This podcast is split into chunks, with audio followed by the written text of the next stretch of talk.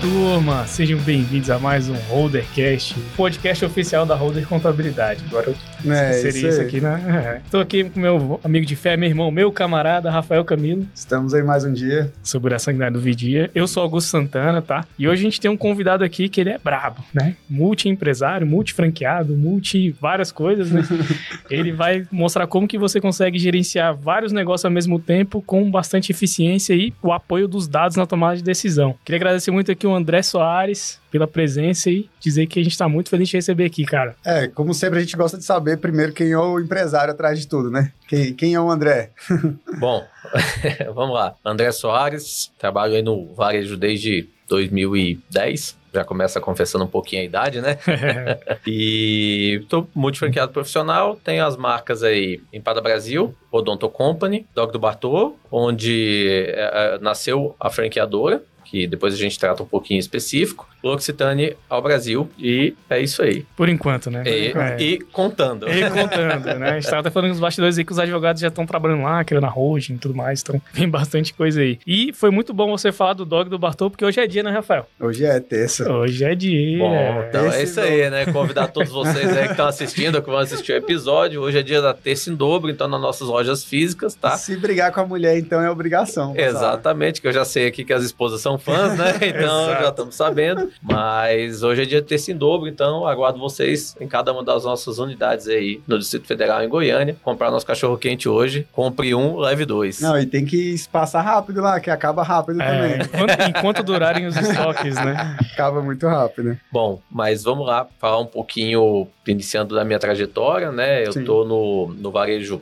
desde de 2010, eu sou, sou advogado de, de formação. Começo minha trajetória na- no momento em que eu basicamente me- inicio minha faculdade de Direito. Eu vou trabalhar como dealer, né? Como representante comercial da Nextel. Então, trabalho, trabalho como vendedor de porta a porta. E aí chega uma hora que a Nextel entra num problema econômico muito grande. Eu chego e falo assim: chega de varejo, chega de vender e vou morar na Austrália, tal, curtir uma outra pegada de alguma outra coisa. E aí volto, me formo em, em direito, passo na OAB de primeira e eu vou advogar uns dois, três anos. E eu falo, cara, isso aqui não é para mim. Eu preciso voltar a ter comércio, preciso voltar a vender. E, e aí inicio minha, minha trajetória. Aí a gente compra cinco unidades na época, tá? Da Empada Brasil. E essa aí é o início da, da carreira. E aí fico no varejo. Um tempo depois começo a, a pegar a L'Occitane ao Brasil e desenvolver é, a marca da L'Occitane ao Brasil aqui no Distrito Federal. É, e aí um pouquinho antes da pandemia eu desenvolvo basicamente ao mesmo tempo a marca Dog do Bartô e pego uma franquia da Odonto Company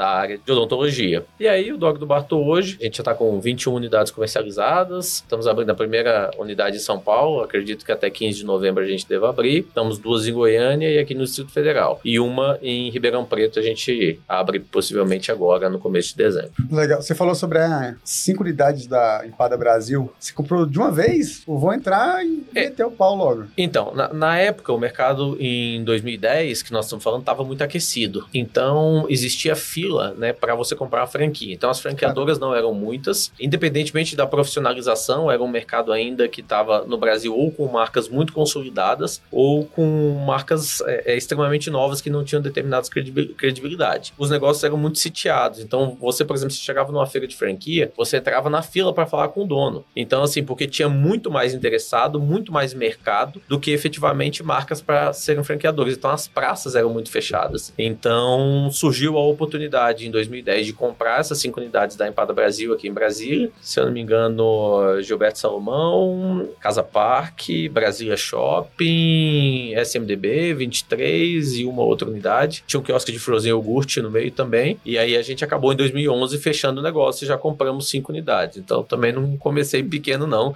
Na época era um baita de um, de um aprendizado e foi assim que tudo começou, a carreira empresarial. Dog do Bartolo tem quanto tempo? Dog do Bartô, ele nasce de, uma, de um erro, De uma loja da Empada Brasil. Aí um erro, não dá nem para chamar de erro, né? É, foi, nos foi apresentada uma planta do shopping é, em Águas Claras e o shopping teve muita dificuldade de inauguração. E eles tiveram que mudar a entrada da garagem, a saída da garagem, enfim. Então a, gente tinha escolhido o ponto onde a gente acreditava que seria um- uma das principais entradas do shopping. Isso acabou não ocorrendo por conta das variações de projeto, porque tiveram que mudar o projeto para conseguir os alvarás, as licenças de funcionamento. Quando isso ocorre, a gente vai para um ponto morto no shopping. E aí eu começo a pesquisar e falo assim, cara, o que, que dá para fazer? Tava começando aquela onda de dark kitchen, o que, que dá para fazer aqui? E aí eu comecei a pesquisar e vi que cachorro quente era um, um produto de alta demanda, de muito pedido, né, e pouco explorado dentro do iFood. E, e era o início ainda do aplicativo, ele não tinha a capilaridade que tem hoje, naturalmente, e aí a gente desenvolve todo o projeto. Então, por exemplo, entregar o cachorro quente numa caixinha, foi eu que criei, a batata palha separada, foi eu que criei, mandar o ketchup rice, foi eu que criei.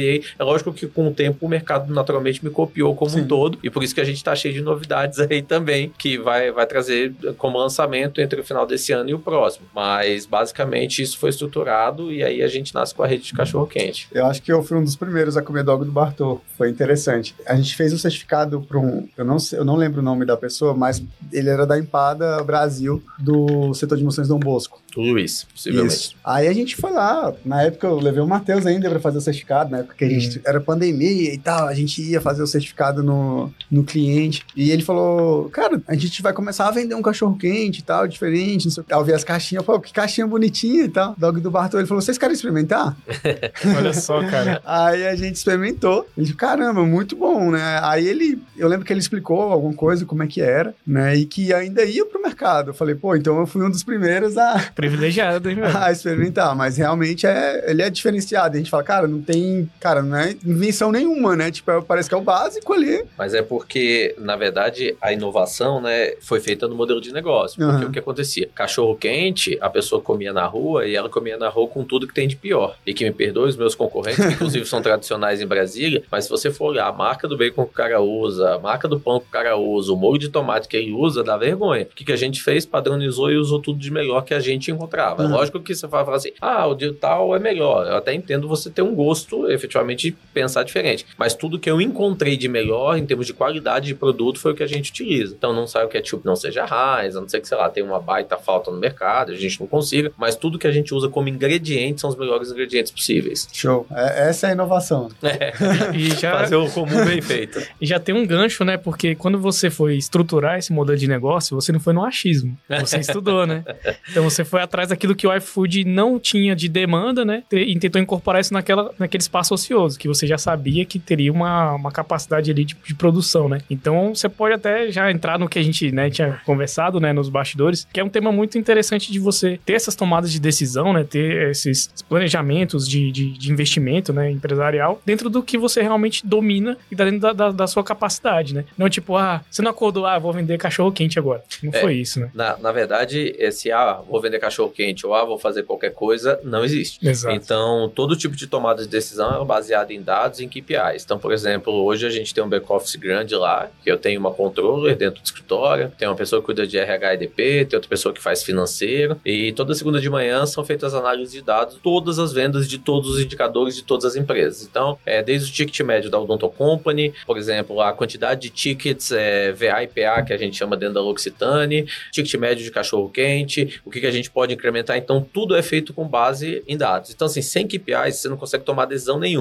Como é que foi a decisão por abrir cachorro quente? Então, da onde veio a ideia? Então, assim, você trabalha muito bem o visual, ah, a caixinha, então foi criada uma marca, foi trabalhada a caixinha, usar produtos de qualidade, mas por quê? Porque obtive a informação, naturalmente, estudando os dados, de que existia uma carência do iFood com relação a cachorro quente. Quem pedia cachorro quente não gostava e achava feio e ruim. E diante desse estudo de mercado é que a gente toma a decisão de abrir o cachorro quente. E assim, com, sucessivamente com todos os outros negócios. A gente está expandindo a franqueadora nesse momento, trazendo novas marcas para dentro da, da franqueadora e é sempre assim. Então eu não, não, não chego e falo assim, ah, eu tenho um feeling que isso aqui vai dar certo. Ah, eu acho que isso aqui vai dar certo. Eu falo assim, tá, tem, tem concorrência? Quanto que a concorrência vende? Quantos pedidos ela faz? Qual é o ticket médio disso aqui? Ah, não, isso aqui vai funcionar. E aí, de repente, eu vou e vou, naturalmente, tentar superar a concorrência. Ou, ah, eu vou criar alguma coisa nova, eu vou ter uma inovação. Aí, beleza, aí eu já trabalho com um risco totalmente diferente, que eu sei que eu vou ter que desenvolver tudo aquilo. Mas não existe decisão que não seja tomada em KPIs. E isso vem para contratação de funcionários, isso vem para demissão de funcionário, isso vem para atingimento de meta, para compra de estoque, para tudo. Então, por exemplo, ah, quantos cachorros que a gente, sei lá, acabou de lançar um combo Bartô Kids, porque vai vir com uma tatuagemzinha legal pro Dia das Crianças, que ele vai ficar um tempo. A pessoa acha bonito, é legal. Tá, vende. Quantos venderam? Qual o percentual das vendas? As crianças gostaram da tatuagem? Por que, que não tá vendendo? Então, assim, tudo isso ele passa a ser estudado. Porque senão, sem esse tipo de KPI, sem esse tipo de, toma eh, de dados, você fica cego na É, tomada só no de decisão. não dá certo. É, tem a, a célebre frase, né? O que não é medido não é gerenciado, né? Exatamente. Então, é, isso a gente, empreendedor, né? Que é mais uma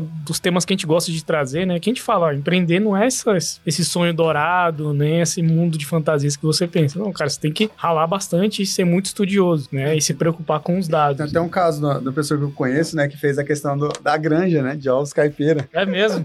Quem será? Foi legal, ele pensou em tudo. Foi a primeira vez que essa pessoa foi lá, fez cálculo e tal. Cara, eu vou gastar tanto de ração por mês. Olha eu falando, eu vou, né? Ele já se, se caguetou agora. Vou gastar tanto aqui. Só que eu esqueci de um detalhe, né? Eu o principal foi onde eu, tipo, eu entrei em desespero, né? Eu falei, cara, como que eu vou distribuir esse negócio, né? Então tava tudo prontinho e tal. Chegou lá aos 4, 5 meses, começou a postura. Eu falei, ah, só 500 galinhas, isso aí é tranquilo, né? Besteira. Só 500, Só né, 500. cara? Pra gente que não cria galinha, é galinha pra É, boa, né? ser. A ideia inicial lá com o Bia era 20 mil, né? Então, vai ser tranquilo. Cara, quando começar essas galinhas colocarem, tipo, era 400 e tantos ovos por dia, velho. E não tinha pra quem vender.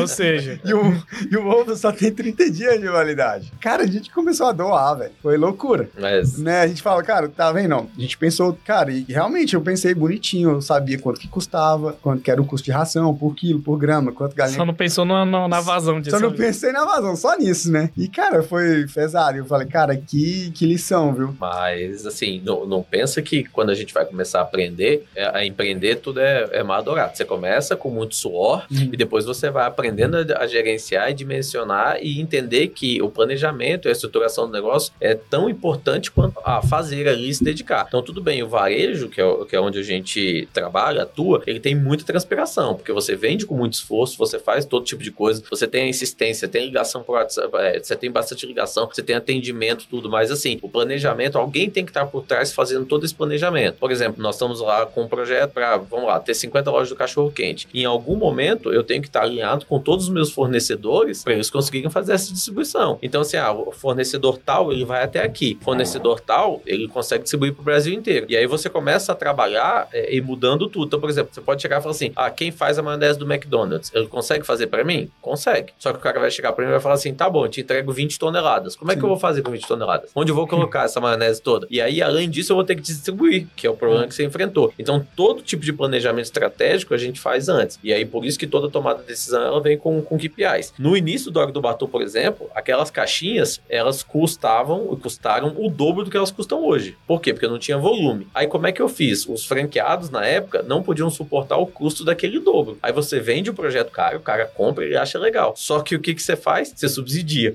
Aí, para incentivar o cara a abrir mais lojas e ter negócio e ter dinheiro, eu subsidiava boa parte daquele investimento do cara, o cara começou a ganhar dinheiro, aí ele se animou para ir abrindo mais. Quando ele foi abrindo mais, meu valuation aumenta e aí a gente segue com o objetivo do negócio. Estratégia. Mas estratégia. Que aí só que você tem que fazer com tudo pensado. Senão, se você achar que vai dar tudo certo, que é tudo muito fácil, é tudo muito simples, você não precisa estudar, você tá ferrado. É, inclusive, você falou na embalagem, a galera da Atalaia teve aqui. Gravaram com a gente. É. Então, a Atalaia foi o segundo passo, mas o Diego É. esperou ficar grande para depois fechar Foi, comigo, foi, entendeu? foi. É. Só, cara, é um excelente case, assim, o Dog do Bartô. Perguntando o que é calar. De onde saiu esse nome? Dog do Bartô. Você quer que eu conte a história triste ou é alegre? Sempre tem, né? Tem a, as duas. tem a história bonita, a verdadeira. Aí você pode escolher qual que você quer.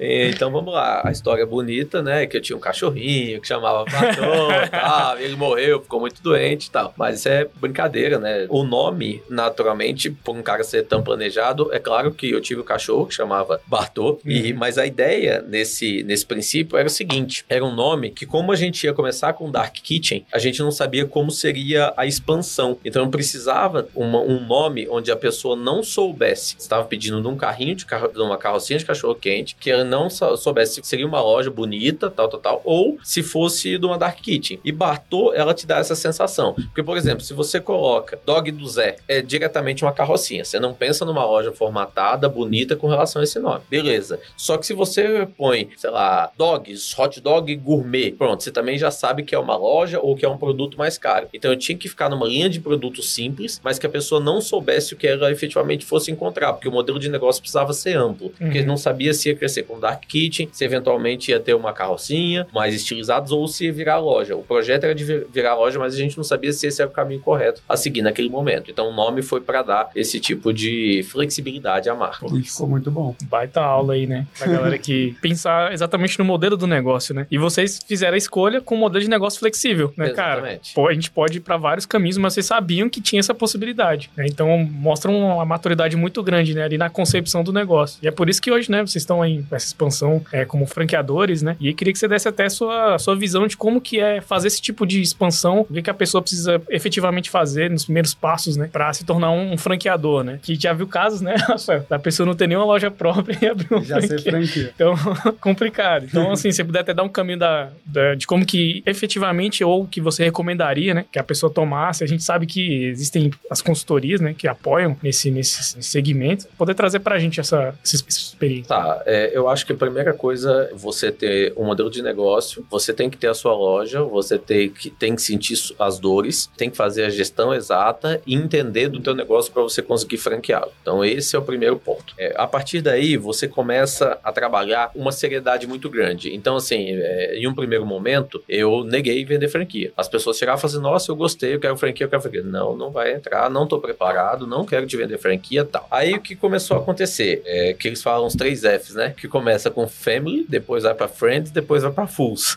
Que aí são os bobos que entram né, nisso. Mas o que que aconteceu? A minha irmã começou e falou assim: eu quero abrir a primeira loja, junto com meu cunhado. Aí do outro lado, a irmã da, da minha esposa querendo abrir a primeira unidade. Aí a gente começou com o Dark Kitchen, criou o corpo, viu todos os processos, aí depois criamos um projeto arquitetônico para abertura de loja. Então, assim, a gente preparou o modelo de negócio para fazer isso. Aí a gente travou ali nas primeiras sete, oito unidades, vamos assim, aqui aí eu desenvolvi o modelo de franquia, desenvolvi coffee, fui atrás de fornecedores homologados, trabalhei com prazo de validade de produtos, comecei a criar toda a estrutura para conseguir expandir. Daí fui para jurídico, fui, fui atrás do pessoal da Y Consultoria, fez a formatação e a partir daí, depois de tudo formatado, eu comecei a vender franquia. Hum. E é importante deixar claro isso que a franquia não é nenhum milagre. Você vende um modelo de negócio que bem operado ele dá dinheiro, mal operado você perde dinheiro, como qualquer outro tipo de E negócio. tem que ter energia da pessoa que tá lá, né? Investindo. Exatamente. E Se não tiver essa energia, se não tiver a, a capacidade de execução ali na ponta,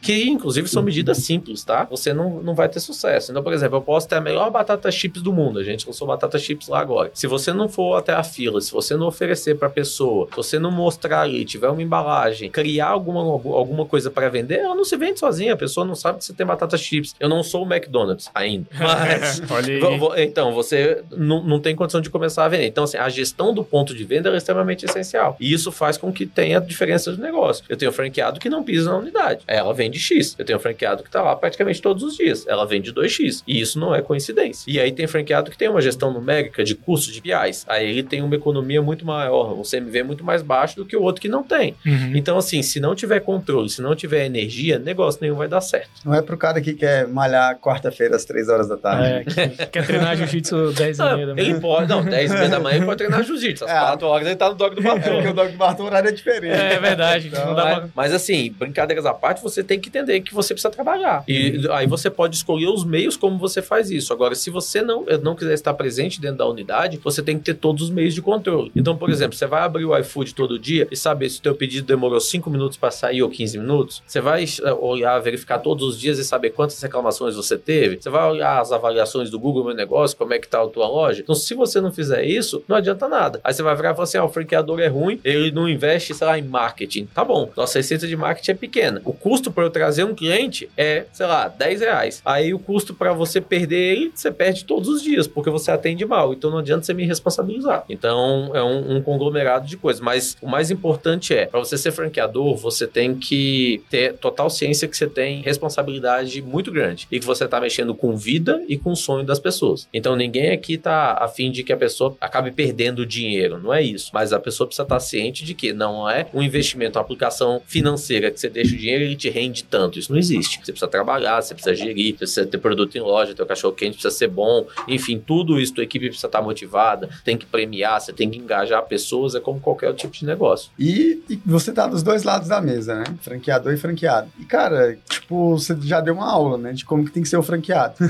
Franqueador, Cara, né? Não, o franqueado mesmo, né? De como que tem que ser o franqueado, que tem que estar ali todo dia, né? E você mostra que senão você não teria várias unidades, né? Você sabe ser um bom franqueado. Mas o, onde a gente vê que com, começa os embates, né? Tipo, da, da franqueadora com o franqueado, é quando vai crescendo, né? Vai crescendo, você não vai conseguindo ter proximidade de todos os franqueados. Até desafio da, da Moai, que, cara, tem franquia também, ele levou Uhum. né? Cara, como é que eu faço pra pra espalhar, né, para todo mundo o que eu quero, né? O que a gente tá fazendo aqui tá dando certo. A gente tem alguns motivos, mas é difícil o pessoal enganjar. E a dor dele é, é justamente essa, cara, como que eu consigo estar mais próximo desse cara? Pra, tipo, mostrar, eles, igual você falou, ele testa primeiro na, na dele, né, Uhum. na unidade própria, pra passar. Só que ele tá começando a achar essa dificuldade de passar pra muitos franqueados, né? E ele nem tem tantos, assim. Então, eu falo, cara, eu acho que é aí onde começa, né? A gente também tem o Caio, né? Que é muito amigo nosso. A gente começa a falar, cara, às vezes a gente erra na escolha do franqueado, né? A gente vende e às vezes era melhor não ter vendido, né? Então, como que é, que é isso? Tipo, como que você sente que... O, o quanto é difícil você... É porque franqueado é um bicho esquisito, né? Ele não é funcionário, É sui generis.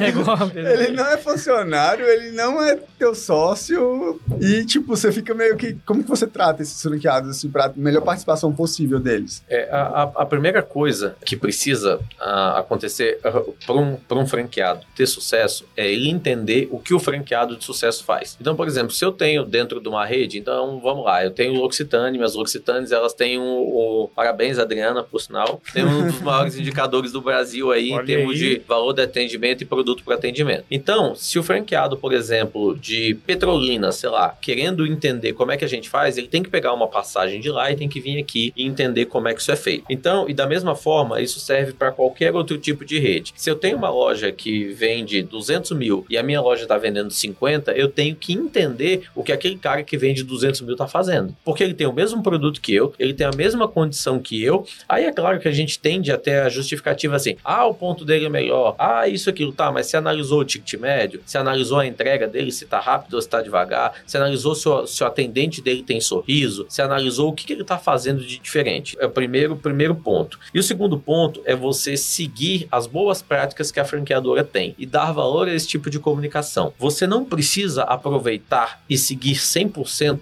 do que a franqueadora está te pedindo, mas a franqueadora ela tem um modelo de negócio que deu certo. Então você filtra, vai, você aplica aquilo lá. Se em algum momento aquilo não deu certo, você chega para a franqueadora e fala assim: olha, vamos mudar isso aqui. Eu fiz isso, isso aqui e não deu certo. Só que, de novo, com base em quê? Em dados. Não adianta, por exemplo, você chegar e fazer o seguinte: olha, eu, eu chego como franqueadora agora e falo assim: nós vamos lançar churros do Bartô e você vai vender churros, tal, tal. Aí o cara chega na mesa e fala assim: mas não vai dar certo. Não vai dar certo como, cara? Testa aquele produto, tenta vender, faz aquilo, tal. Porque aí, se você entender o lado da franqueadora, você vai falar: ele tá querendo aumentar em 10 mil meu faturamento, ele tá querendo melhorar isso. Se eu aumentar em 10 mil meu faturamento, minha lucratividade vai subir tanto. Só que aí ele precisa entender o projeto da franqueadora e comprar aquilo junto para chegar naquele objetivo junto. Não adianta ele simplesmente chegar e fazer assim, não vai dar certo. Ou ah, não, isso com certeza é ruim. Porque a franqueadora ela tem uma expertise maior do que o franqueado. Ela tá, e outra coisa, ela toma decisão para todo mundo. Então, assim, no- eu não adianta eu chegar e falar assim, ah, mas no meu ponto isso aqui não vende. Tudo bem, ela pode eventualmente não vender no seu ponto. Mas se ela vender em 90% dos pontos, a franqueadora obteve sucesso na implantação disso. Mas o principal, treinamento, comunicação,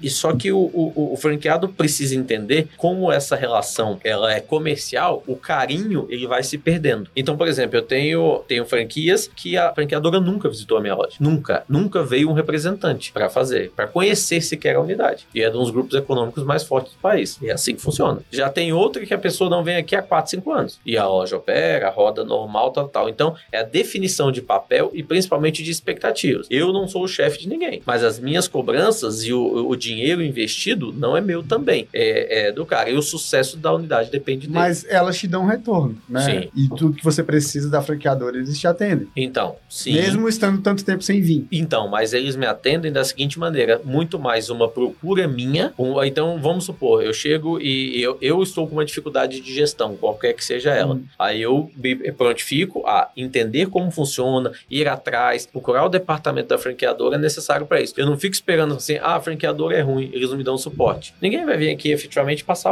na- Porque no final as escolhas são minhas. Aí, por exemplo, a franqueadora da Odonto Company, ela orienta que a gente invista 3% do faturamento em marketing. 10, 15 mil reais. Eu invisto isso? É a orientação dos caras. Então, se eu não invisto, a hora que o cara chegar para mim e falar assim, "Ah, mas você não investiu. Você entende? Agora, vamos lá, eu quero investir. Aí ela vai me dar o como. Ela vai ter, eu, eu homologo essa agência, eu faço isso, você consegue captar lead dessa forma. Mas quem vai atrás dos processos sou eu. Ela me vende um modelo de negócio, mas as definições e as escolhas são minhas.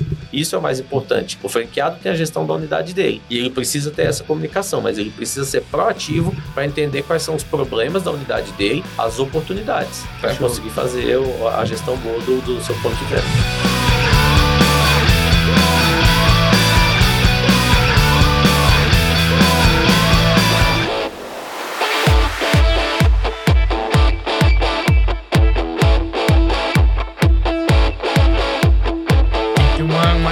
Expectativa muito forte aí, né? Porque muitas vezes o franqueado ele vai adquirir aquele, aquele modelo de negócio esperando que, igual você falou, né? Ah, eu te indico você investir X% do faturamento em marketing e, teoricamente, ele acha que você já vai trazer tudo pronto, né? Não, você vai fazer assim, assim, assado. Acho que até que, teoricamente, eles vão entrar lá no, no seu, na sua agência de marketing e fazer tudo. Então é muito bom ter esse alinhamento, porque muitas vezes é um primeiro negócio do franqueado. E muitas vezes ele realmente não É. sabe. E a gente acompanha muito isso, né? Tanto de pessoas que se deram muito bem, virando sendo franqueados, e pessoas que se deram muito mal, já partindo da escolha da franquia que o cara ia colocar e achava que a franquia se vender sozinha, um dos nossos primeiros clientes. Lembra Ah, do senhorzinho lá, Augusto? É, um senhorzinho de O idade. senhorzinho né? gastou uma nota com um negócio assim que ele chegou me falando e eu, eu era bem mais novo ainda e, tipo, eu com minha pouca experiência, eu falei, cara, isso aí vai dar ruim.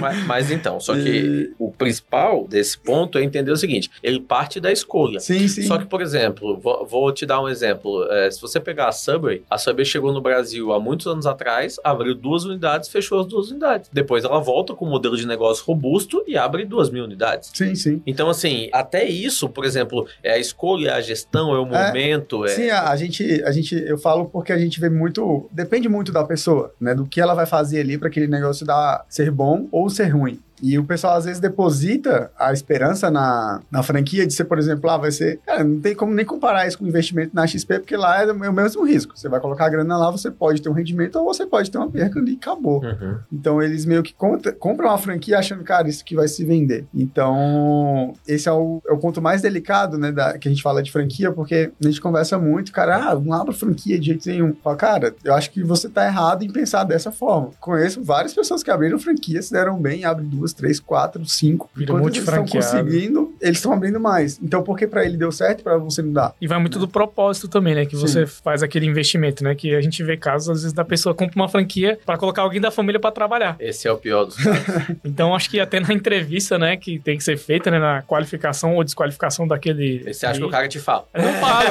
Fala, É aí não. é que tá. Você faz as perguntas, faz as perguntas certas e recebe as respostas erradas. E aí depois, na hora de, de da onça beber água ali, que você vê, né? Não, mas eu fiz isso pra, sei lá, pra minha filha trabalhar. Ela, sua filha nem quer, cara. Aí se você tá empurrando ali pra ela. Mas não, a franquia tal é muito ruim. Eu quebrei porque eles não me ajudaram. É, e, e assim, né? E, e os, e os modelos de negócio também é, possuem naturalmente todas as suas dificuldades. E você tem que se reinventar, você tem que trabalhar com aquilo, é mudar a forma de operação. Então, por exemplo, quando a gente a- abriu as unidades, a gente não imaginava que a- a- o delivery ia representar o que representa. A então, maior parte. a- a- é, não, não chega a ser a maior parte, mas ele tá, tá bem equilibrado. Mas aí você pega e fala assim, cara, em 2019, pô, aí você teve uma pandemia, mudou a forma de consumo. Então, assim, aí você vai chegar e falar assim, cara, então a gente, entre aspas, deu a sorte porque a gente estava preparado pro delivery por conta das embalagens que eram mais bonitas, então a gente surfou nessa onda. Mas o que eu quero te dizer assim, é, o comércio e o varejo ele muda o tempo todo. Ah, e você tem que estar, por exemplo, ó, vamos pegar igual, quantas redes de açaí surgiram nesse meio do período? Aí amanhã depois, quantas paletas mexicanas surgiram? Então, assim, e aí cria-se cópia e o, e o modelo de negócio negócio que era bom, que era rentável, começa a não ficar tão rentável assim. E aí você vai tendo que ter inovação, você vai tendo que ter tecnologia, novas pesquisas tal. E é isso. E as próprias redes vão mudando e vão precisar ter esse tipo de conhecimento para conseguir fazer isso. Com certeza. É um mercado muito, muito sinistro, assim. Tipo, abrir minha loja de cachorro quente lá, amanhã o cara abriu do lado, velho. Fora o ambulante ali na frente. Ali. Fora o ambulante. Tem, tem cliente que chega na gente e fica puta assim, pô, Rafael, como é que eu faço, cara? Eu tô aqui, pago imposto pra caramba, taxa de bombeiro, taxa de não sei o quê. Tomei uma multa porque um, um cliente meu pediu o, o, sanduíche lá dele, aí jogou a, a embalagem fora e ficou no lixão. Aí os caras passaram lá e falaram, cara, isso aqui é a embalagem do, de tal empresa. Foi lá e multou o cara, velho. Então, o cara, aí esse, esse, esse cliente é chorão, dá uma preguiça de falar assim. Uhum. Aí ele, aí ele chora, chorando as pitangas lá. Aí ele, o que que eu faço, Rafael? Tipo, cara, eu tô, parece que eu tô numa guerra contra o governo, contra o meu concorrente do, do carrinho de cachorro quente que não paga nada de imposto, não paga nada de bombeiro. E os caras vêm e me ferram aqui com a multa porque o cara pegou uma embalagem minha e jogou lá no lixão. Né? E eles falaram que é minha. Aí a gente pensa, caramba, velho, o empreendedor sofre mesmo, né? É um guerreiro. Tem que lutar contra tudo e contra todos. Mas é isso, é, é, e por isso que você vai ficando com o tempo macaco velho no seguinte sentido. Fala assim, eu preciso tomar decisão com dados, eu preciso ter calma na hora de decidir, eu não posso fazer as coisas de maneira foita, porque você vai pensando em todo esse tipo de, de coisa. E às vezes, por exemplo, no caso da, da nossa rede, eu já estou preparando o lançamento de algumas outras questões, marcas, para otimizar a cozinha do franqueado, para que ele tenha uma uma cozinha ociosa até as 4 horas da tarde, o que, que a gente vai fazer com isso? Só que esses projetos são desenvolvidos e o franqueado não está sabendo o que você está fazendo, porque ele está lá operando na loja, ele está operando a loja, ele está reclamando do problema do motoboy que não chegou, ou o problema do marketing que, sei lá, fez um anúncio errado, enfim, qualquer coisa, e a gente vai criando isso. Enquanto isso, você está trabalhando para solucionar aquele problema aqui, mas você está tá distante lá, já tentando ver como o mercado vai estar tá daqui dois anos, daqui um certo período de tempo, para você ir trabalhando com esse tipo de estratégia. Agora, o principal, o modelo de negócio está está pronto, existem vantagens nisso. O seu risco ele é diminuído, mas você precisa entender a expectativa, o que, que te prometem, o que, que vai entregar. Agora é o seguinte, que é o principal, ninguém é obrigado a comprar nada. Então, antes de você comprar uma franquia, o que, que você tem que fazer? Ir para os franqueados, ver se eles estão satisfeitos, ver quanto que eles estão vendendo, como é que eles operam, com quantos funcionários, como é que eles fizeram para escolher o ponto. Agora fazem isso. Estuda, meu filho. Estuda. Porque aí o que acontece? Você vai chegar e falar assim: ah, fulano de tal quer me enganar. Não, não quer te enganar. Mas ele vai virar e falar assim: a ah, minha franquia é isso, eu quero te vender isso, eu tenho esse ponto, eu tô faturando tanto, a lucratividade é tanto. É mesmo. Como é que funciona? Faça as perguntas certas para quem já teve, Foi comprado do Caio, né? Ela saiu por isso, mas ela falou: Nossa, que loja linda e tal. Aí o Caio perguntou: Nossa, qual, qual açaí que tu mais gostou? Aí ela falou: Não, não experimentei ainda. Pô, é. tu quer comprar uma franquia que já não experimentou o açaí, velho. Essa aí já. É, já foi desqualificada já né, de imediato. É, e aí vai fazer um investimento de 100, 200, 300, tem franquia de um milhão e meio, tem franquia de 2 milhões, e é assim que funciona. Se você uhum. não souber o que você está fazendo, aí não tem jeito. E eu, como franqueado, nesse ponto, como é que eu fiz? Liguei para os outros franqueados, entendi o modelo de negócio, estudei, verifiquei toda a parte tributária. Você faz todo um estudo e um planejamento. Quanto que vai gastar, quanto que vai ser investido, isso aqui vai faturar, como é que vai ser o meu payback, enfim, você trabalha com todo esse tipo de expectativa. Inclusive, o André já está até no processo seletivo lá do departamento fiscal da Roder, né? já Será entende, que passa? Passa, entende de substituição tributária, monofásica, entende eu, tudo. Eu tive uma conversa com ele, falei, caramba, ele é. pode trabalhar no, no, tributário aqui, tranquilo. Ah, advogado, agora ele matou a charada no começo. Não, mas o que é bem legal, entrando nessa questão dos dados, eu até tenho me debruçado muito sobre precificação, né, cara? E a precificação, ela te dá uma, uma noção 360 do seu negócio incrível, né? Igual você falou, cara, o que, que adianta você ir no achismo, às vezes até bater meta de venda? Não, vende pra caramba. E se estiver vendendo no preço errado, cara? Você tá arrumando um baita problema. Então, a precificação também te vai te dar essa, esses indicadores e vai te mostrar aonde que você realmente o dinheiro está caindo no seu bolso. Né? Exatamente, porque aí, mas aí entra é, é, em toda a gestão financeira com base em análise de dados. Então, assim, para eu vender tanto, meu CMV é tanto, a DRE vai dar tanto, o regime tributário é tal, a minha expansão vai custar isso e a gente vai desenvolvendo todo o modelo de negócio é. com base nisso. Se você, aí, por exemplo, eu como franqueador, eu tenho que ter essa a conta da precificação lá na ponta. Agora é lógico que eu não posso chegar e falar assim, ah, um cachorro quente vai custar 50 reais, que aí eu não vou vender nenhum, mas eu preciso acertar o custo e ir negociando com base naquilo lá, para o franqueado ter um mínimo de rentabilidade na ponta. Margem de contribuição, ponto de equilíbrio. Aí é Exatamente. onde o cara chega no sonho dourado ali, ele sabe exatamente aonde que ele tá pisando, né? Isso, aí. mas assim, se você pensar em termos de, de modelo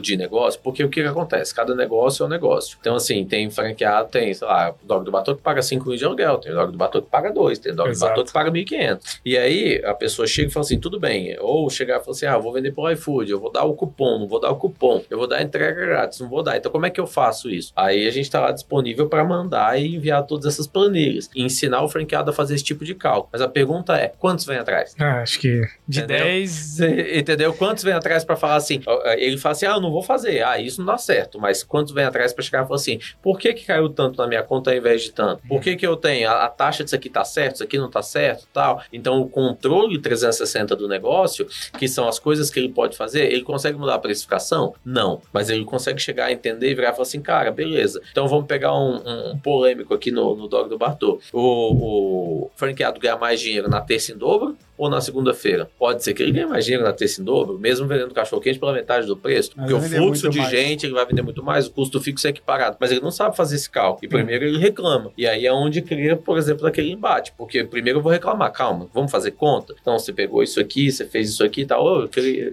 movimento. terça em dobro tem no iFood? Não, né? Não, porque as taxas de aplicativo são Mas muito é, eu, altas. eu, eu faço, eu fazendo minhas contas, né? Ali de padeiro ali. de padeiro. Eu falo, cara, terça em dobro é um puta negócio, velho. Porque, a, cara, a fila lá, eu compro do lado do Guará, né? Cara, a fila lá é gigante, velho. É. Só que eu sei o horário que não tem fila. Já peguei É, todas as manhas.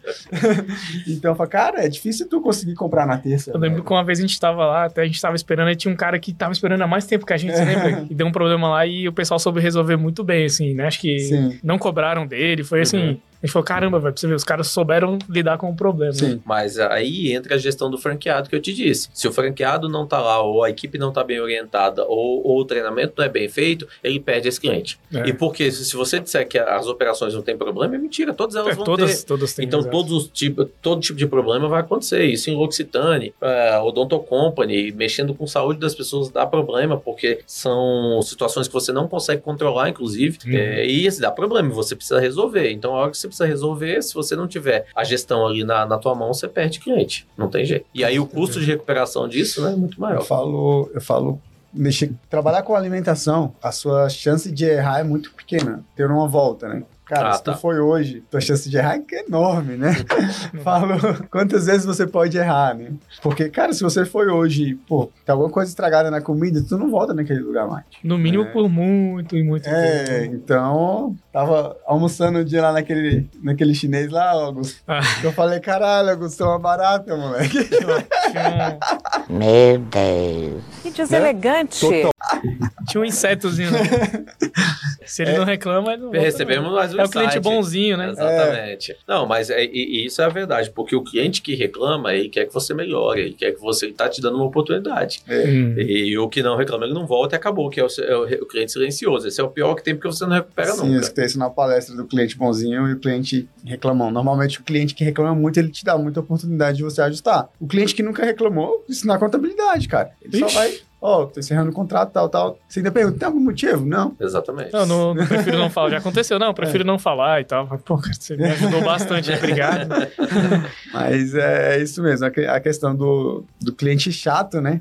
Às vezes ele ajuda muito, né? Às vezes não, né? Sempre ajuda muito. Na verdade, você vai ter que sempre ponderar, né? Ponderar. É, isso, isso, Eu, isso é eu, eu sou muito do, eu sou muito contra falar que cliente tem sempre razão. Ele pode ter razão, né? Mas nem sempre ele vai ter a razão. Mas eu nunca, em uma discussão que eu entro com o cliente, eu nunca vou falar que ele tá errado, né? Cara, você tá errado. Mas eu sempre tento trazer o contraponto que às vezes ele mesmo fala, cara, né? Me desculpa. É, o, o- que eu penso sobre isso, é, muitas vezes, é, é porque quando a gente pensa nisso, a gente pensa assim, vai ter um lado certo e um lado errado, e as coisas nem sempre são assim. Às vezes, é, é, por exemplo, claro que eu entrego um cachorro quente muito mais rápido na segunda ou na quarta do que na terça-feira. Sim. Então basta o cliente chegar e falar assim, cara, hoje a loja está muito cheia, vai demorar um pouquinho mais. Só que se ele chegar e exigir que eu tenha o mesmo atendimento na terça que eu tenho na segunda, Não ele tem tá no lugar errado, você entende? Tipo Sim, isso. sim. E, e- e, assim, é lógico que é por conta da promoção, é lógico que é por conta quanto o dobro. Aí eu venho no meu lado de empresário. Pô, eu vou colocar mais 10 funcionários lá para atender. do- Não dá. Aí tu perde e- a tua rentabilidade. Exatamente. Então, assim, aí você vai ficar assim, eu tenho que ter umas considerações. Mas o que eu acho é que também o nível de exigência, muitas vezes, de bom senso, o, o próprio de, de entender o outro lado, às vezes falta um pouquinho. Empatia. é, é né? empatia. Acho que a Quando, palavra quando é essa. você é empreendedor, acho que você fica muito mais tranquilo quanto a isso. Cara, a Uhum. gente já cansou de, de ir num lugar que é muito bom e, cara, é a, a feijoada lá do, da sexta-feira, Vila 5. Vila 5. Lugar muito Um top. abraço pro Rubão aí. A gente conhece, só que amigo. todo mundo quer comer a feijoada lá na E sexta-feira. a gente sabe velho. que demora mais nesse dia, porque E, como é- e a gente vê muita gente reclamando, mas a gente fala, cara, deve ser a primeira vez que essa pessoa vem aqui, porque sabe que sexta-feira vai ser diferente. Todo mundo quer aquela feijoada da sexta, vai ter que esperar. ah, já pede uma cervejinha ali pra esperar, já dá Mas, um. mas é isso, é é você ter, ter a empatia nesse sentido. Eu tô com duas gêmeas em casa, enfim, e é a primeira saída que eu fiz com a minha esposa, né? A gente passou um tempo em UTI, enfim. A saída que foi no, no meu aniversário. Aí no meu aniversário a gente foi sair e, cara. Ó, a gente foi no restaurante, muito legal, por sinal. E o prato, entre aspas, demorou pra chegar. Mas não é que ele demorou pra chegar. A gente tava com a cabeça ainda nas meninas. Elas estavam com o babá. Era a primeira vez que a gente saía. Então, na nossa cabeça, o prato demora Demorou daquele horrores. prato, demorou. E não foi assim. Ele demorou um pouquinho, demorou. Aí a gente falou, não, porque vamos levantar. Calma. Por quê? Porque não é a demora. É a forma como a gente estava pressionado. A primeira vez de deixar as meninas sozinhas em casa, a gente ficou um pouco assustado. Mas aí você olhar no relógio e falou assim, tá, é um tempo aceitável. Mas pra gente, aquela demora um pouquinho a mais, já estava... é, Então, assim, é você ter empatia de entender algumas coisas e aí você vai levar a vida de maneira mais leve E também. isso é pra vida, né? Exatamente. Até É. pra, pra pessoa que está te atendendo ali, né? Você não sabe como foi o dia daquela pessoa e o que que ela pagou pra estar te atendendo ali, né? O que, que ela deixou de fazer, quem ela deixou em casa. É, isso eu sou, inclusive, eu poldando minha esposa, né?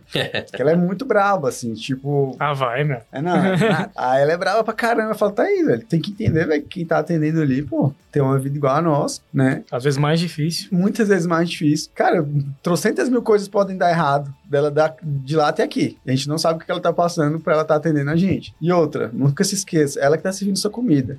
É, fica esperto aí, cara.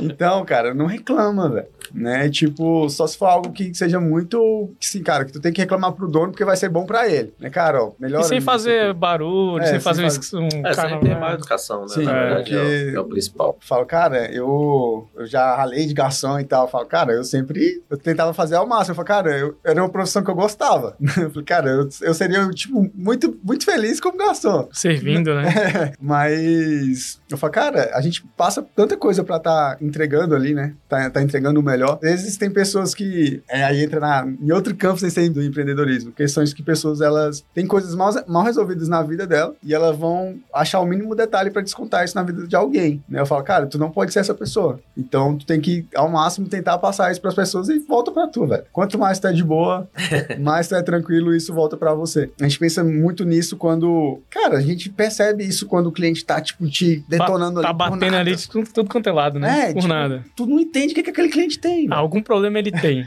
Aí, cara, eu falo, e a gente fala isso lá no escritório, velho. Quebra o cliente, velho. Trata ele com mais educação ainda É. do que o normal. É, já. Aí tu já quebra o cliente ali na hora, ele já começa, ah, não, eu que errei. Aconteceu isso com a Raquel um tempo atrás, né? Ah. Um cliente lá extremamente estressado, acho que o negócio dele tava indo mal das pernas e tal. Aí ele foi bem grosso com ela e ela, tipo, conseguiu contornar e foi bem gentil. Aí, pô, me desculpa e tal, eu até descontei em você, não sei o que, e seguiu, né? Mas isso acontece muito. Ah, quem trabalha com pessoas, né, velho? É, É, acho que é a variável de todo o negócio ali.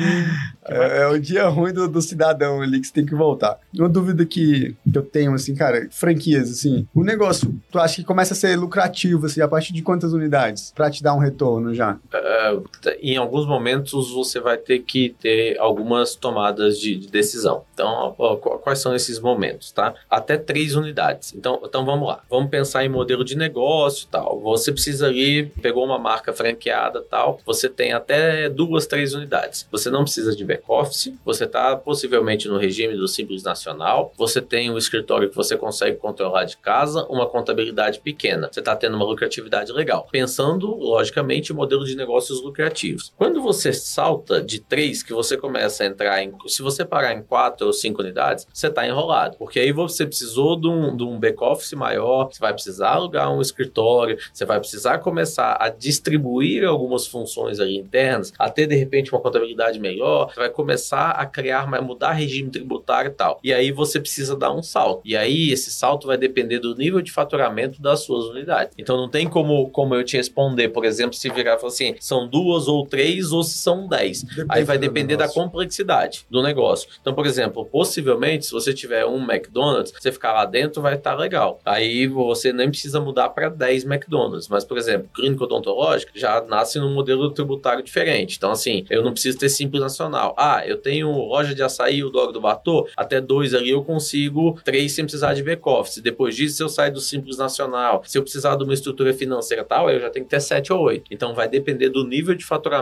da sua operação e do nível de complexidade dela. Show. Tá? A gente vê isso até na, na própria contabilidade, né? Que você chega num determinado faturamento ali, que às vezes os clientes a mais que estão entrando tá aumentando a tua, a tua despesa, mas não tá aumentando o teu lucro. Uhum. Na ponta, né? Uhum. Então, você, é a hora que você chega, caraca, né? Aqui a gente chegou no, no teto, né? A gente chegou no teto. Essa parte aqui, a gente, onde a gente mais pena, né? Aí a gente até pensa, pô, quando era menorzinha lá, o nosso sobrava mais lucro pra gente do que hoje, né? Mas é aquele negócio, porque quando era menorzinha, você trabalhava mais, é. efetivamente, como operador do negócio. Uhum. Aí hoje você vai, você sai para gravar podcast, entendeu? É. Isso não te dá resultado financeiro. Sai pra academia, né? Exato. então, assim, você vai criar, por exemplo, mas vamos pensar, a pessoa tem ali um dog do Bartô. Aí ela tem três pessoas e ela fica no caixa como gerente. Cobre folga, ela faz a compra, ela economiza, ela pesa o bacon que tá saindo, ela tá vendo a quantidade de mussarela. Então, assim, já começa o cachorro quente dela é melhor, ela tá ali verificando a quantidade de gasto, então ela já tá. Ela, é, ela faz o papel de um funcionário, Olho ela já economiza 3 mil reais tal. Aí beleza. Aí ela sai dessa operação. Então ela já, de cara, já botou ali 3 mil reais de custo, que é mais. Ah, não, mas é gerente aumenta. E sem aí, a mesma produtividade que você tinha. Sem a mesma produtividade. Então, assim, você vai gastar um pouco mais de insumo. Então, você já perdeu. Aí, quando ela abre a terceira unidade, aí ela fala, cara, não dá mais para fazer isso. Eu vou contratar agora um escritório, eu vou ter que sair, vou ter que montar uma pessoa aqui que vai fazer RH, outro para financeiro. Então, você já perdeu a rentabilidade lá na ponta, você já abriu o RH, uma pessoa para RH, outra pessoa do financeiro, a complexidade de pagamento, a, a compra que fazia no atacadão, de repente, já não serve mais, porque você precisa do distribuidor para te entregar lá. Sim. E aí, você começa começa a ter um outro modelo de negócio. E aí, para isso, talvez três unidades, você vai perder dinheiro. Aí você vai se estruturar para você ter cinco. Aí você precisa ter um acordo com a sua franqueadora, no caso, para falar assim: olha, eu quero abrir 10. Aí você vai falar assim: tudo bem, então gere bem essas duas, que aí eu te dou esse, esse, esse ponto. Mas isso precisa naturalmente estar escrito, precisa ter acordo, direito de preferência, etc. Tal. E também, se não quiser, tá tudo ok. Mas assim, pensando naturalmente em franqueadores e em negócios que deem lucro, né? Porque se você tiver um negócio deficitário, pode abrir um ou dois ou dez que muito Só vai aumentar o prejuízo. Exatamente. É. eu, eu, lembrei das aulinhas de custo agora, né? Que, que é determinado ponto, se você tirasse um produto, que, que tinha até um faturamento bom, a tua margem de lucro aumentava, velho. É, tipo... a mágica da margem de contribuição. Né? Isso, a gente brincava muito com essa questão de, de custos, assim, tipo, ah, vamos tirar isso e vamos investir tanto em marketing. Vai aumentar tanto a venda desse produto, vai diminuir a desse. Aí a gente pegava todo o histórico da, é, é a parte legal da contabilidade, né? Com certeza. Tem? Tem, cara. Tem, tem muita parte legal. Gente... É que o governo fica tomando nosso tempo aí com essas é, obrigações. Na verdade, a gente faz do que a gente aprende na faculdade, e falando de empresas familiares, a gente usa muito pouco, né? Porque a gente passa a maior parte do tempo preocupado com o governo, preocupado com declaração. Estamos aí para mudar essa estatística. Sim. O que a gente aprende de contabilidade mesmo é, é muito mais aquela questão ali do controle, do cara que vai cuidar do teu custo, né? A gente passa quatro anos, eu passei mais, né?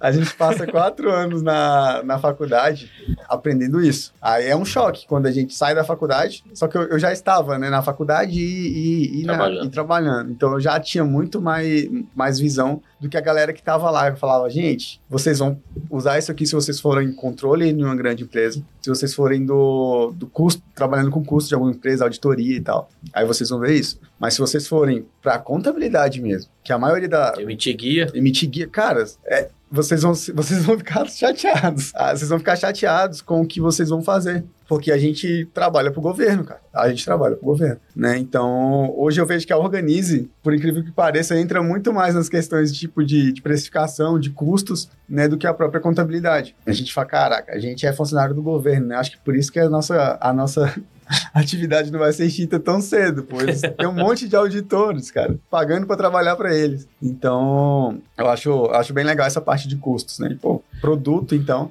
Mas eu, eu confesso que eu tentei abrir uma hamburgueria em alguns meses. Mais um caso, né? Quebrou muito rápido, mas é muito disso, cara. E racha de vender em um dia, cara. Caraca, eu vendi pra caramba. Vendi 3 mil reais aqui. No dia tu vai comprar, tu compra 3,500. Aí tu fala, cara, cadê o dinheiro? É, aí entra a precificação, né? Mas então, mas aí nós estamos falando de. é, é, aí a gente vai trabalhar com um monte de indicadores, a precificação, aí você vai dar, dar uma olhada no teu fluxo de caixa, aí você vai dar uma olhada no capital de giro, aí você começa a, a efetivamente estudar o- a tua modelagem de negócio que, Eu ninguém- tenho uma que ninguém defesa. senta pra fazer. Eu tenho uma defesa ao meu favor, porque foi na época da pandemia. Tipo, a gente foi numa semana, o óleo tava R$1,99 e a gente foi comprar na outra semana, tava 7 reais. E ele chegou a 11,99. pra quem faz maionese, isso foi um complicador.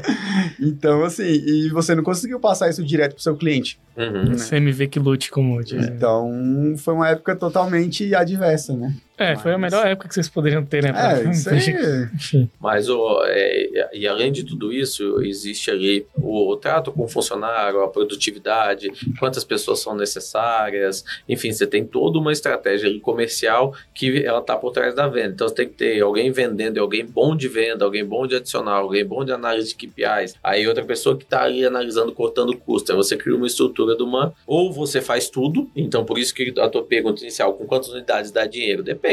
Se você tiver uma, duas bem administradas e enxutas, você vai ganhar dinheiro possivelmente. E aí, se não, aí você vai falar três, quatro, cinco, aí você começou a se complicar. Inclusive, tem histórias de empresas grandes que quase quebraram quando fizeram ali cinco unidades, empresa brasiliense aí, de hambúrguer. Aí criou um centro de distribuição, o negócio ficou complexo. Aí depois dá, ajeita a casa e cresce para virar, mas é, é, é todo um, um modelo. No caso da L'Occitane, por exemplo, a gente passou por uma situação quando a gente tinha ali quatro, cinco unidades, a gente mudou o regime tributário para lucro presumido. Na expectativa de que o negócio crescesse e que fosse uma preparação suficientemente razoável para aquele momento. O negócio não cresceu no momento que a gente tinha e a gente perdeu margem.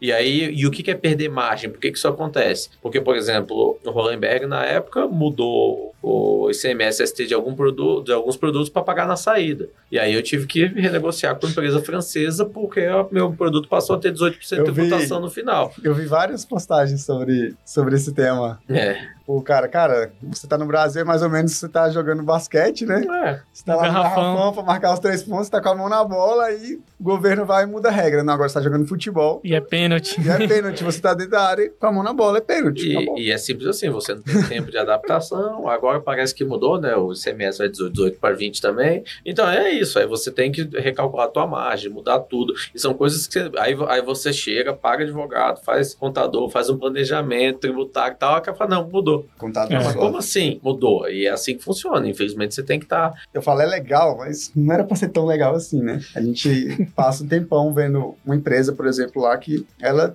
vende muito um determinado produto que a margem dele tá baixa, ele tá, ba- tá abaixo de 8%, Uhum. né? Só que ele vende muito. Pô, vamos pro lucro real, né? Gente fez todo o estudo lá, vamos pro lucro real. No, no outro ano mudou lá as, as estrelas, a constelação. E o cara começou a vender muito um produto que ele tem três vezes mais de margem. Só que a escolha pelo lucro real é uma vez no ano, velho. E, cara, e quem sabe, quem diria que esse cara ia vender mais esse produto? Pô, Nem não eu era- esperava. Ele não esperava. Porra, fudeu tudo. É, mas Né? é. Tipo, cara, se ele tivesse no, no, no lucro presumido, era bem melhor. É, mas, pô, é culpa minha. Mas, é, mas é, é, é, é assim, mas é, tipo, você estuda, faz o Sim, planejamento, sim. vai criando, mas não acontece. Mas e acontece. esse é o problema da regra do jogo aqui que não existe. Então, Sim, assim, não existe. É, e até, tem até como agora retro... Até o passado tá incerto, né? Até o passado tá Até certo. o que você ganhou lá atrás do governo, você pode. Tem que Você, pagar. você tem cinco anos É, que você o tem que governo. ficar preocupado. Cara, o Luiz Fux, é, ele deu uma, uma palestra contra isso. O próprio ministro da STF falou: caraca, você criou uma insegurança jurídica pro contribuinte muito maior do que já existia, né? Sim. A coisa julgada é o, o altar, né? Você que é advogado, você sabe, né? Que é o altar ali, que aí você não pode mexer e tudo mais. Não, agora, se for pro Estado re- rever isso aí, ele pode voltar e rever, reverter essa coisa julgada. Enfim, não fiquem tristes, tá, pessoal? Empreendam, é muito bom. Animado é. É, animado é. Você vê que você, problema você vai ter toda hora, né? Então, se você quer ter uma vida de emoção e adrenalina, Todo dia é um 7 a 1 diferente. é, Exatamente. É sem previsão. mas é isso aí. Então, cara, a gente chegando aqui na reta final, né, Rafinha? É isso. Bate-papo muito bom. Agradecer muito ao André pela presença. Sabe que a agenda dele é apertada. A gente chegou, ele tava em reuniões lá, discutindo vários outros business aí que, que ele vai trazer aí pra Você parte. já tá doido pra falar, né? Você já tá doido pra falar. Não, vou né? falar não. Ah, Segura aí que depois a gente faz um episódio aí. É. Só pra falar disso. E fazer o Segue Nós, né, Rafinha? Ô, cara, eu vou deixar contigo, porque você não veio no, no, no podcast passado, eu tive que fazer sozinho. Então vamos lá, vamos seguir aqui o E nosso. Ficou bem ruim, né, Thiago? É isso aí, Tiagueira. Seguir o nosso convidado, André.soares FM. Em minha defesa, deixa eu só isso, é o seguinte. Cara, um, um dos acordos de sócio, meu sócio lá de São Paulo, Dog do Bartô, chegou e falou assim, ó, você precisa ter Instagram, as pessoas precisam ver quem você é. O que você fala, eu falei, não gosto dessa porra não, cara. Não, sei o que. não, não sei o que, criei. Aí eu peguei e fui lá, André FM Soares, não dava. André não sei o que Soares, não sei o que, um, dois, três. Falei, pô, beleza. Aí saiu André.soares, ah, André.soares FM. Pô, deixa essa porra aí, qualquer coisa depois eu mudo. E aí ficou. AM. É, daqui a pouco é isso. a MFM. Igual o Faustão fala, MFM. Ô, Ah, Aí, tanto é que um, um amigo da minha esposa até brincou e falou assim: cadê o André Ponto Soares FM 123722 XYZ? 4K. Exatamente. Não, show de bola. Depois os seus amigos lá do marketing te dão um- Umas dicas. Umas É. dicas aí. Seguir também lá o Dog do Bartô, né? O Dog do Bartô já é bonitinho. Dog do Ah, Bartô. é. A L'Occitane, eu, Bras- Brasil, olha só, cara. O Brasil. O Brasil. Ah, o Donto Company, Underline Santa Maria e a Empada Brasil DF. Seguir também aqui o nosso podcast aqui, arroba Holdercast, galera. Segue aí, dá essa moral. Seguir também aqui os nossos queridos parceiros da Carbone Studios, é, você que quer tirar o seu podcast do papel aí. É, ainda tá valendo lá a promoção, Thiago, sabe? Tá valendo aí, então você pode ter um episódio gratuito aqui, o piloto, né? Então, pra você guardar aí, fazer o seu business aí com um episódio já totalmente editado, show de bola, pronto pra você vender. E também tem condições especiais aí pra você fazer a manutenção do seu podcast, tá? Seguir também a CNA, né? CNA Zanorte, um dos nossos patrocinadores aí, inglês definitivo, você que quer realmente ter a liberdade de ir pra Austrália, né? Igual o André fez, né? Então, realmente desisti. romper as fronteiras, CNA Brasília Zanorte, nosso grande parceiro. Açaí Puríssimo, conhecer o novo modelo de franquia, né? Então, Pessoal, cachorro quente, dog do Bartô. É, Açaí pode passar aí por isso. estamos abertos aí para novas cotas, né? É, vamos, vamos. Dog do Bartô, a gente já falou muito aqui, viu? Dog do Bartô, cara. Acho que a galera já, já conhece bem aí. E também seguir a Holder, Holder Contabilidade lá no, no Instagram. Segue também a nossa editora, Jenny. Jenny Edita, que faz esse trabalho sensacional aí lá no Spotify. E, e você pode escutar esse episódio lá no Spotify, totalmente editado. No YouTube aqui você pode seguir o nosso canal, o canal do Holdercast. Então, todas as terças-feiras aí. Às vezes a gente falha, né, Rafael? Mas geralmente sai toda terça-feira às 15 horas ou ao vivo, né? Sem cortes. Então você já pode curtir o nosso episódio. A gente também tá no site da Holder, né? holdercontabilidade.com.br podcast. E também você pode seguir aqui o nosso querido Rafael C. Contador, né, Rafael? É isso aí. Achei que não ia falar. É, o ex-Rafael Camilo, eles não gostam. Não. E me segue lá também, Augusto Contador, né? A gente tá sempre fortalecendo lá, postando bastante coisa legal, fortalecer a nossa família. E claro, compartilha esse episódio aí nos seus grupos de WhatsApp, da igreja, enfim, de vários lugares. Espalha a palavra. A galera lá também do Dog do Bartô, das empresas lá do André também, poder dar essa moral, fazer com que esse episódio chegue em vários lugares. Deixa um recado pra gente aí, né? Tem que ter. É, eu acho que, como empreendedor, você tem que estar disposto a vencer todos os desafios possíveis. Mas é gratificante, você é capaz de vencer todos eles, basta você estar preparado. Mas o principal que eu acho que a gente começou a conversar aqui e, e- e veio a, a principal reflexão. Todo modelo de negócio, tudo que você vai fazer, tudo que você vai empreender, empreender, você precisa de estratégia. Se baseie por dados, não se baseie só pelo seu feeling, não se baseie só pelo que eu acho, não faça esse tipo de coisa. Para você ter qualquer tomada de decisão estratégica dentro da tua empresa, você precisa de um planejamento. E esse planejamento ele tem que ser tributário, ele tem que ser societário, ele tem que ser de compra, ele tem que ser de precificação. Quando você você põe tudo isso no papel, as chances do teu negócio dar certo é muito maior. Então, é claro que a gente, quando é empreendedor pequeno, nós fazemos tudo. E a gente acha que a gente não precisa se planejar. Mas é ao contrário, é se planejando que você vai parar de precisar fazer tudo. É você vai entendendo mais as coisas, vai analisando dados, KPIs, tudo que tiver direito para conseguir é, ter uma tomada de decisão mais clara. E se você não fizer isso, você vai gastar para resolver. Então é melhor fazer antes. Show de bola. É, até lembra, a gente lembra muito quando tem recuperação tributária, né, Rafael? Sim. Não se preparou ali, ele vai ter que gastar. Não, vai voltar para mim, a minha poupança, né? Quando já vê alguns casos. Mas uma poupança que te custa 30%, cara. Quando é, em 2017 ou 2018 estava na moda essas franquias de recuperação tributária, tal, tal, tal. Aí um amigo meu chegou para vender, eu falei, cara, assim, desculpa, mas eu já passei por essa fase, eu sou meio chato com isso. Você não vai achar nada, não, tal, tal, tal, tal, tal, tal. Já mudei de contador exatamente por conta disso, já fiz isso, aquilo, tal, beleza. Chegou ali, não, porque eu vou fazer, eu faço de graça, só no êxito, tal, tal, tal. Pegou os últimos cinco anos de faturamento meu. Aí ele achou o erro em 812 reais, e aí o erro era de um tributo de 8% sobre 812. Aí deu tipo assim, 64 reais de recuperação. Eu falei, eu falei que eu era chato, você não imaginou. É, realmente esse negócio é assim mesmo. É, não achar nada é quase impossível. Né? Exatamente. Sistema... É manicômio tributário, né? É, é isso. Valeu, gente. Agradecer demais aí o André, né? Agradecer a galera aí que acompanhou também. E dizer que a gente fica muito feliz de te receber aqui, cara. A gente gosta de ter essa, essas conversas que acrescentam muito para quem escuta, né? A gente tem uma audiência bem qualificada, a galera que realmente escuta e extrai o melhor que a gente pode trazer. Então, as portas vão estar sempre abertas aqui, tá? Para você e volte sempre que puder, cara. Beleza. Show de bola. Muito obrigado. Estamos nascendo novas marcas, hum. tem muita coisa acontecendo aí. Logo, logo a gente vem para tratar desses assuntos. Olha aí. Show de bola. Esse homem não, ele é imparável. então, valeu, galera. Não se esqueça aí, né? Beba água em movimentos, né? Não pode faltar. A iniciativa não espera convite. E a gente se vê até o próximo. Fiquem com Deus. Valeu. Valeu.